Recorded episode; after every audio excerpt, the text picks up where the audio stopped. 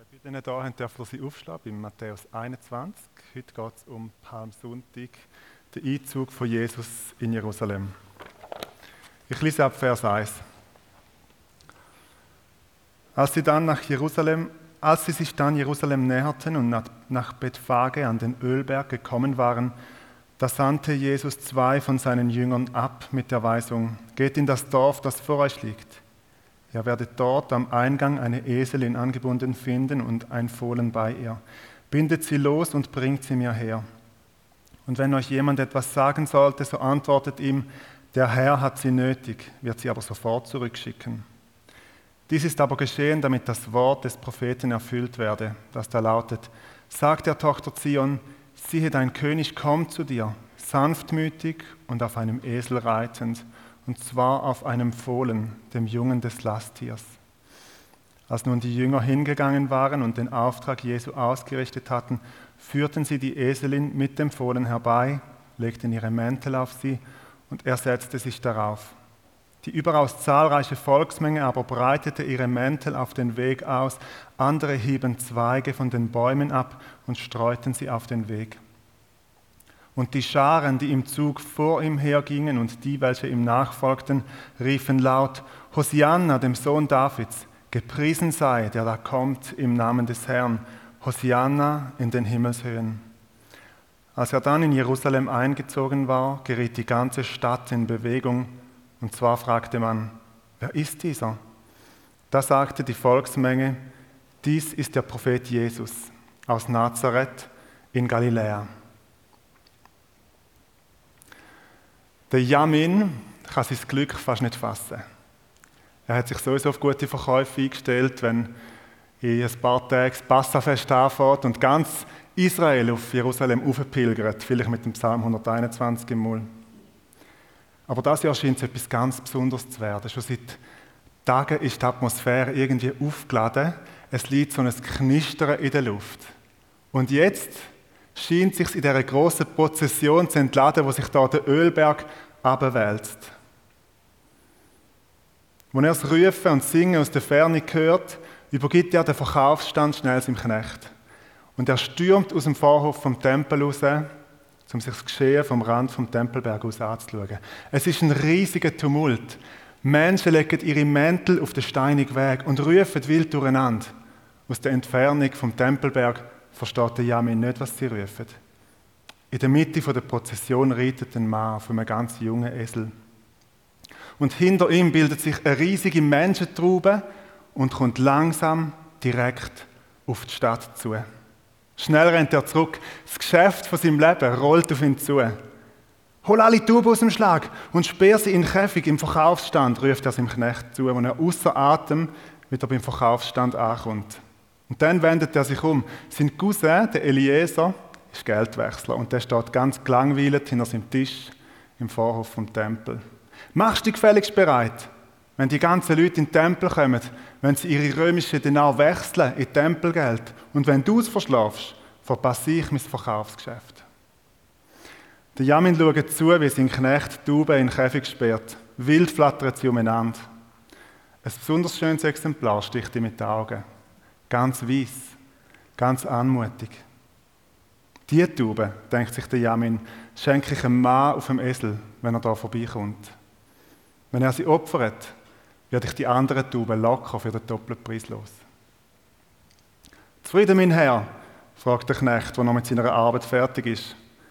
Der Jamin inspiziert den Verkaufsstand und nickt anerkennend. Umwerfend, sagt er und reibt sich die Hände. Ganz und gar umwerfend. Im Gershom, seine starken Hände sind ganz zittrig geworden. Mit aller Kraft reißt er einen großen Palmzweig vom Baum ab und leitet ihn auf den steilen, steinigen Weg, der vom Ölberg abführt. Die vielen Leute haben Staub aufgewirbelt und der ganze Abhang ist in hellbraunen Staub eingehüllt, in eine hellbraune Wolke. Wie lange hat er auf den Tag gewartet? Und jetzt endlich ist er da. Seine ganze Hoffnung ruht auf dem Mann, der da auf einem jungen Esel in die Stadt hineinreitet. Und in wenigen Schritten wird er an ihm vorbeikommen und Zacharia 9 wird sich vor seinen Augen erfüllen. Und wie heißt es dort? Frohlocke laut, Tochter Jerusalem. Brich in Jubel aus, Tochter Jerusalem. Siehe, dein König kommt zu dir, gerecht und ein Retter ist er, demütig und reitet auf einem Esel, auf einem Fohlen, dem Jungen einer Eselin. Dann werde ich die Kriegswagen aus Ephraim ausrotten und die Kriegsrosse aus Jerusalem. Auch die Kriegsbogen werden ausgerottet werden und er wird den Völkern Frieden gebieten. Und seine Herrschaft wird von Meer zu Meer, vom Euphratstrom bis an die Enden der Erde reichen. Denn ich spanne mir Juda als Bogen und lege Ephraim auf die Sehne. Ich biete deine Söhne Zion gegen die Söhne Griechenlands auf und mache dich zu einem Heldenschwert. Und der Gershom denkt für sich, Augezöm vor Rom. Dann wird der Herr über ihnen erscheinen und seine Blitze werden ausfahren wie seine Pfeile werden ausfahren wie Blitze und Gott, der Herr, wird in die Posaune stoßen und in den Stürmen des Südlands daherfahren. Der Gershom kennt die Vers auswendig. Jetzt erfüllt sie sich. Gott wird nicht mehr länger zuschauen, wie die heilige Stadt von unbeschnittenen Heiden zertrampelt wird. Jetzt verjagt Gott die Römer aus der Stadt und jetzt sind sie endlich mal in der Überzahl. Jetzt haben endlich mal die römischen Soldaten keine Chance. Schnell zieht der Gershom seinen Mantel aus und legt ihn auf den Boden. Wie ein bunter Teppich liegen die Mäntel auf dem Weg. Und das erinnert ihn an die Geschichte vom israelitischen König Jehu, der Haudegen, wo von Gott ausgewählt worden ist, um mit dem Haus vom Ahab, mit dem Haus von der Isabel Schluss zu machen und alle Übeltäter umzubringen. Haben damals nicht die Heerführer ihre Mäntel auf den Boden gelegt und ausgerufen, Jehu ist König? Ist das nicht eine Revolution gewesen, wo Gott selber angezettelt hat? Der Gershom ist nicht der Einzige, der so denkt. Er gehört zu den Zeloten, eine jüdische Revolutionsbewegung, die den Umsturz herbeiführen will. Ist heute ihren Tag gekommen? Hosianna ruft der Gershom, wo der Mann auf dem jungen Esel an ihm vorbeireitet. Hosianna, das heißt, rett uns. Andere meinen vielleicht, rett uns von der Sünde. Natürlich, das ist auch wichtig. Aber wo der Gershom Hosianna ruft, meint er, rett uns vor den Römern. Palmsonntag. Jesus reitet in die Stadt hinein und jede von diesen erfundenen Gestalten hat eine andere Erwartungshaltung. Der Taubenverkäufer Jamin erwartet den Gewinn von seinem Leben, wenn Jesus kommt. Der Geldwechsler Eliezer stapelt aus seinem kostbaren Schatz, aus seiner Kiste, alle Tempelmünzen und Denar und griechische Münzen und persische auf seinem Tisch, macht alles parat, damit er parat ist, wenn Jesus kommt. Der Zelot Gershom ist parat, den Amtssitz von Pontius Pilatus mit Gewalt einzunehmen, wenn Jesus kommt. Die Jünger erwarten wahrscheinlich Großes, wenn ihren Rabbi in die Stadt einzieht als König.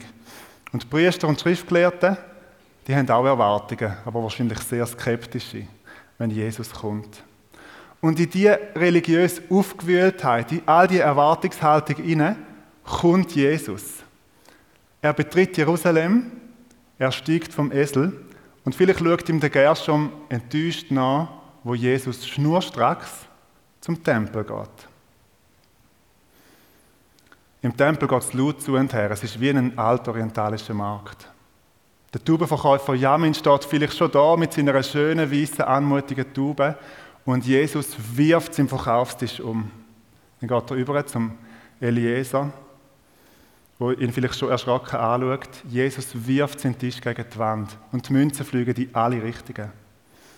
Dann geht Jesus, und ich glaube, er geht voller Wut zurück zum Verkaufsstand vom Jamin. Er macht all die umgefallenen Taubenkäfige auf. Es gibt ein wildes Geflatter und Tauben fliegen immer größer werdende Bögen über den Tempel bis zum Himmel.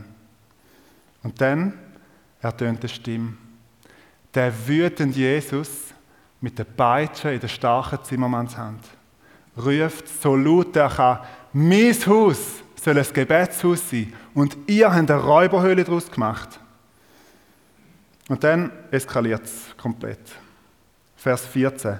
Es kamen auch Blinde und Lahme im Tempel zu ihm und er heilte sie. Als aber die hohen Priester und Schriftgelehrten die Wunder sahen, die er tat, und hörten, wie die Kinder im Tempel laut riefen, Hosianna dem Sohn Davids, wurden sie unwillig und sagten zu ihm, hörst du nicht, was diese hier rufen? Da antwortete Jesus ihnen, ja, habt ihr noch niemals gelesen, das Psalm 8, aus dem Mund von Unmündigen und Säuglingen hast du dir Lobpreis bereitet? Mit diesen Worten ließ er sie stehen, ging aus der Stadt hinaus nach Bethanien und blieb über Nacht dort. Jesus ist ein Profi drin, die religiösen Erwartungen von anderen Menschen zu enttäuschen. Die Mächtigen, die Angesehenen, die religiös Wichtigen, besonders die Priester, besonders die Schriftgelehrten, macht er alle verrückt. Er zelebriert eben kein hochreligiöses Fest mit Taubenopfer. Er zettelt eben keine Revolution an, keine politische Revolution.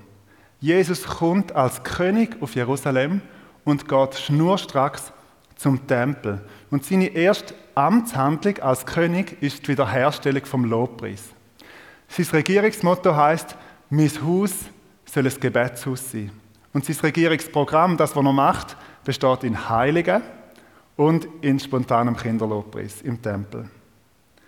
Und um das Ziel zu erreichen, müssen Taubenverkäufer, müssen Geldwechsler aus dem Tempel raus.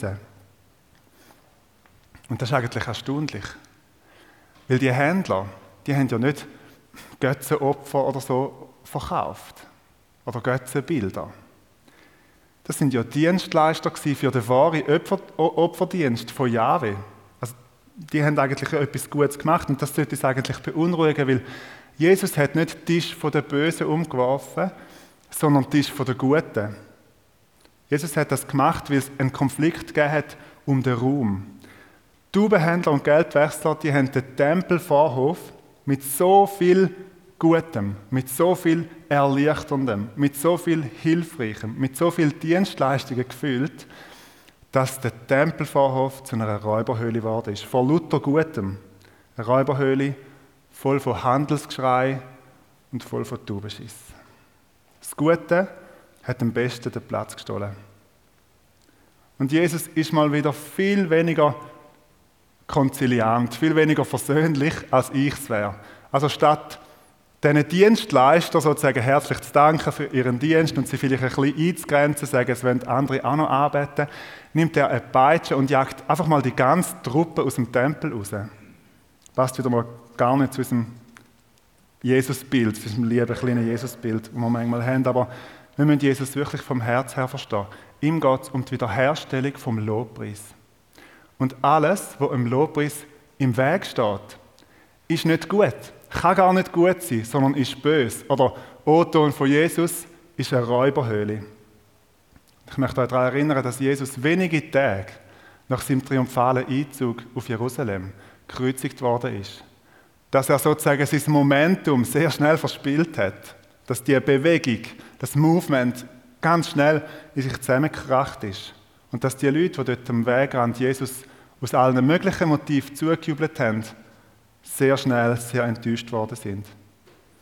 Es ist immer heikel, spezifische religiöse Erwartungen an Jesus zu haben, hat Martin eigentlich schon gesagt. Zu denken, so und so muss er es machen, wenn er als König kommt.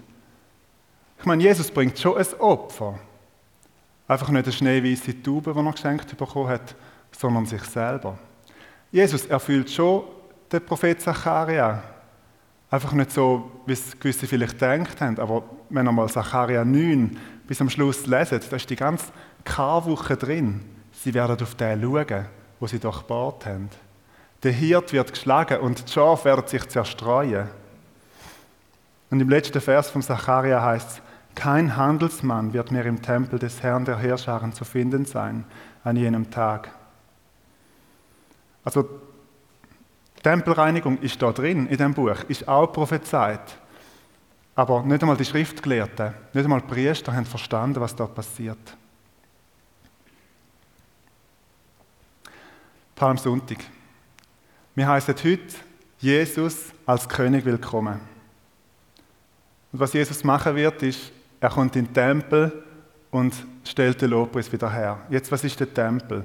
Ich kann ja nicht den Tempel in Jerusalem gemeint sein, den gibt es ja gar nicht, zumindest im Moment nicht. Der ist 70 nach Christus zerstört worden.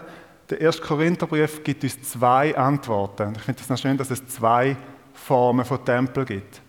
Die eine Antwort ist im 1. Korinther 3, Vers 16, wo es heißt zu der Gemeinde in Korinth, wisst ihr nicht, dass ihr ein Tempel Gottes seid und dass der Geist Gottes in euch wohnt. Also ihr als, als FEG, oder vielleicht müssen wir sagen, ihr als, Paulus wird wahrscheinlich einfach die Gemeinde von Riechen schreiben, also ein größeres Gebilde, ihr seid ein Tempel von Gott. Und dann gibt es noch eine zweite Seite, im 1. Korinther 6, Vers 19, wo der Paulus schreibt, wisst ihr nicht, dass euer Leib, euer Körper ein Tempel des in euch wohnenden Heiligen Geistes ist, den ihr von Gott empfangen habt und dass ihr nicht euch selbst gehört. Also nicht nur ihr gemeinsam, sondern dein Körper, dein Leben, dein Wesen, wer du bist, das ist auch ein Tempel vom Heiligen Geist. Also wir haben heute einen doppelten Fokus, wenn wir Jesus willkommen heißen als König. Da willkommen zu heißen, in, in der Gemeinde, in der Gemeinschaft der Heiligen und im persönlichen Leben. Gut, und jetzt möchte ich dich fragen, wenn wir Jesus als König in der FWG willkommen heißen und als König in unserem persönlichen Leben, was sind denn deine Erwartungen an ihn? Was erhoffst du dir, wenn du sagst, komm König Jesus? Dass er dich aus deiner langjährigen Arbeitslosigkeit befreit. Dass er dich glücklich macht, reich macht. Dass er dir hilft in deiner zerstrittenen Erbengemeinschaft, wo es nicht mehr Fürste und Hinterschi geht, dass er es löst. Was erwartet ihr als FG Riechen, wenn ihr sagt, komm König Jesus? Dass er euch endlich einen Pastor schenkt, wäre ja seine Aufgabe. Dass er es euch einfach gut gehen Jesus ist ein Profi drin, die religiösen Erwartungen von anderen Menschen zu enttäuschen. Jesus ist ein unbequemer König. Deine Erwartungen sind ja nicht zwingend schlecht, aber Jesus ist nicht gekommen, um deine religiösen Erwartungen zu erfüllen. Er hat seine eigene Agenda, sein eigenes Regierungsprogramm, das, was man von jedem König auch erwartet. Sonst ist es, sonst ist es nur ein Repräsentant oder, oder eine Marionette. Das ist vielleicht ein Herzwort, aber es geht gar nicht um uns. Es geht um den König. Und er ist ein König mit einer sehr klaren Mission. Und die Mission heißt Wiederherstellung vom Lobpreis. Also wenn wir heute sagen, komm Herr Jesus, ziehe als König da bei uns ein, dann geht der schnurstracks zum Tempel von unseren Gemeinden, zum Tempel von unserem Leben, von unserem Körper und stellt den Lobpreis wieder her. Und das kann auch heißen, dass er Sachen ausräumt, die dort nicht angehören. Und zwar sowohl das offensichtlich Böse, als auch das Gute, wo am besten den Platz wegnimmt. Das Gute, das sogenannte, wo den Tempel zu einer Räuberhöhle macht. Also unser Gebet sollte sein, Jesus, schmeiß jeden Tisch in meinem Leben, schmeiß jeden Tisch in der FG Riechen um, wo die Anbetung hindert. Sogar das Gute, wo zum Ballast geworden ist. Alles, wo den Tempelraum beansprucht, wo ihn füllt mit Ballast, wo ihn füllt mit Lärm, so dass es für Anbetung gar keinen Platz mehr hat. Jesus schmeißt alles um, wo Anbetung zu einer religiösen Routine gemacht hat, zu einer Formsache oder sogar, wie, damals vor 2000 Jahren, zu einem Businessmodell. Und jetzt wage ich mich jetzt auf die Äste raus. Der Tisch von unserem gemeinsamen Singen ist offensichtlich umgekippt vor ein paar Wochen. Und jetzt könnte man tagelang darüber philosophieren, warum das passiert ist. Ist es der Bundesrat der unter höherem Druck hat müssen eine möglichst gute Linie finden? Ist es der Teufel höchstpersönlich gewesen, weil er es hasst, wenn wir gemeinsam singen? Oder ist Jesus unverhofft in unseren Tempel hineingekommen und hat mal wieder etwas Gutes umgeschossen, bis am besten den Platz gehabt hat? Ich habe keine eindimensionale Antwort für euch. Aber ich möchte euch mal einladen. Singverbot, so mühsam es ist, ist, ist geschenkt. Es ist wirklich mühsam. Aber das mal als eine Einladung oder auch als eine Einladung von Gott gesehen. Auch mal die Dimension drin zu denken. Als eine Einladung, Anbetung, neu vom Mittelpunkt her zu denken. Und zu merken, es geht im Kern gar nicht ums Singen, es geht im Kern um Gott. Und wie schön wäre es, wenn im Zug von all diesen Pandemie-Massnahmen und Singverbot in unseren Herzen einfach der ein oder andere Tisch umgeht und der Weg zu der Arbeitung neu gebahnt wird. Also ist Singen schlecht? Nein, Singen ist nicht schlecht. Singen ist gut. Aber genau darum, weil es gut ist, müssen wir ein waches Auge drauf haben.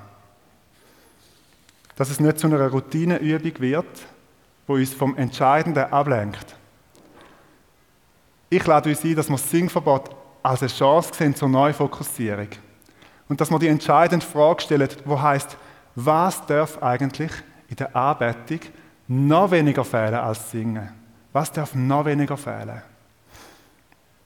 Und dann, wenn es wieder erlaubt ist, dann singen wir wieder inbrünstig zusammen. Ist gut. So machen wir es.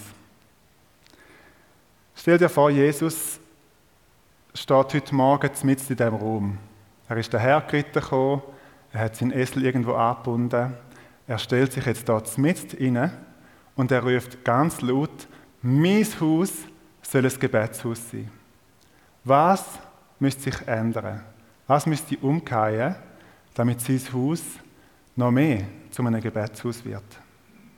Was steht der Wiederherstellung vom Lobpreis im Weg? Das ist eine Frage, die ich euch gerne mitgeben möchte. Mitgeben in den Ältestenrat, mitgeben in eure Teams, mitgeben an Familientisch, mitgeben in die Worship-Teams. Welche Herzenshaltungen müssten wir ablegen, damit sein Haus zu einem Gebetshaus wird? Welche Räuberhöhlen müssten wir ausräumen, damit sein Haus zu einem Gebetshaus wird? Welche vielleicht gute Prioritäten müssten wir streichen? damit sein Haus zu einem Gebetshaus wird. Welche Tisch müssen wir uns von Jesus umwerfen lassen, damit sein Haus zu einem Gebetshaus wird? Ich lade euch ein, euch diese Frage immer wieder zu stellen, in den verschiedenen Kontexten. Delin, meine Frau und ich haben vor ein paar Wochen mal wieder unsere Bücher durchgeschaut und unsere Filme und gemerkt haben, wir haben gemerkt, gewisse Sachen, die passen einfach nicht da an. Jesus und die Sachen, das gehört irgendwie nicht zusammen oder auch Gegenstände, wo wir einfach genau nicht mehr ganz sicher waren, haben wir sie weggegeben. Ich möchte euch einladen, dass ihr das Gleiche auch macht. Manchmal ist es offensichtlich böse und manchmal sind es einfach so Sachen, wo alles so fühlen, fühlen, fühlen, dass am Schluss für Anbetung gar kein Platz mehr ist. Und dann habe ich noch eine Frage an euch, die in einem Lobpreisteam sind. Ich schaue jetzt euch zwei an, aber wir sind jetzt noch eine kleine Gruppe, es sind noch andere involviert. Man kann auch seinen eigenen Tisch aufstellen, die Bühne nutzen, zum Profit daraus machen.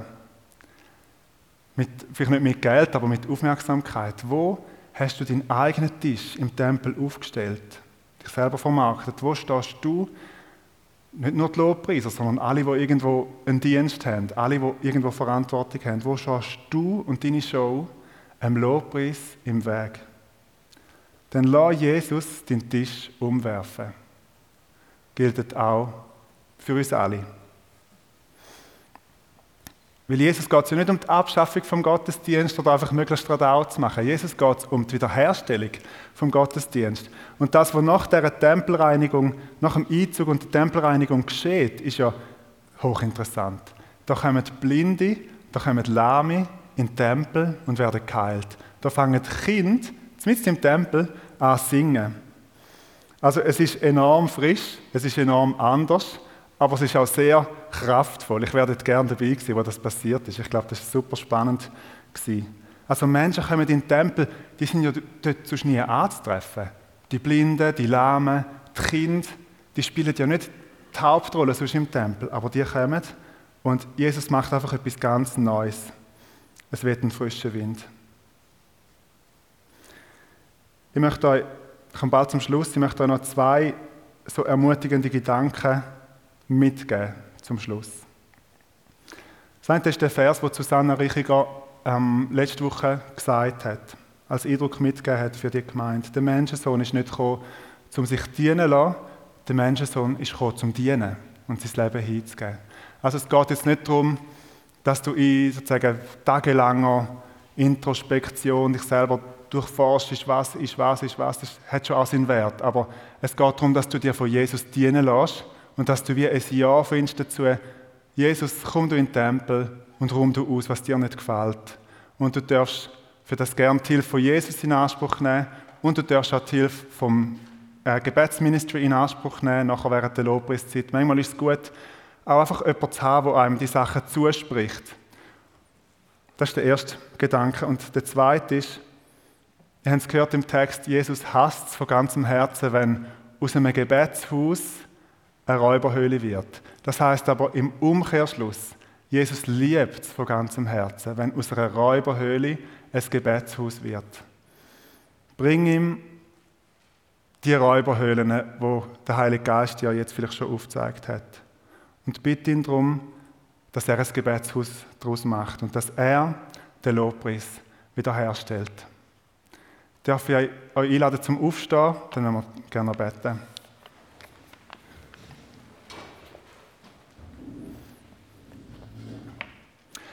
Herr, wir sind hier zusammen als ganz viele kleine Tempel. Und zusammen sind wir ein großer Tempel. Und du weißt, wie es in unseren Herzen aussieht, wo gute oder schlechte Sachen die Anbetung hindern und so viel Raum eingenommen haben, dass du als König gar nicht so richtig Platz hast. Und ich bete, Herr, an dem Palmsonntag einfach neu, dass du einziehst in unsere Herzen, einziehst in unsere Gemeinde und dass du kommst und möchte dir auch die Erlaubnis geben, ja, dass du aufräumst, Herr, dass du äh, sowohl das Schlechte als auch manchmal das Gute aus dem Weg räumst und der Anbetung neu Raum verschaffst. Und das bete ich auch für diese Zeit, Herr, dass du jetzt in der Anbetungszeit einfach den Raum öffnest in unseren Herzen, dass wir dich von ganzem Herzen anbeten können. Amen.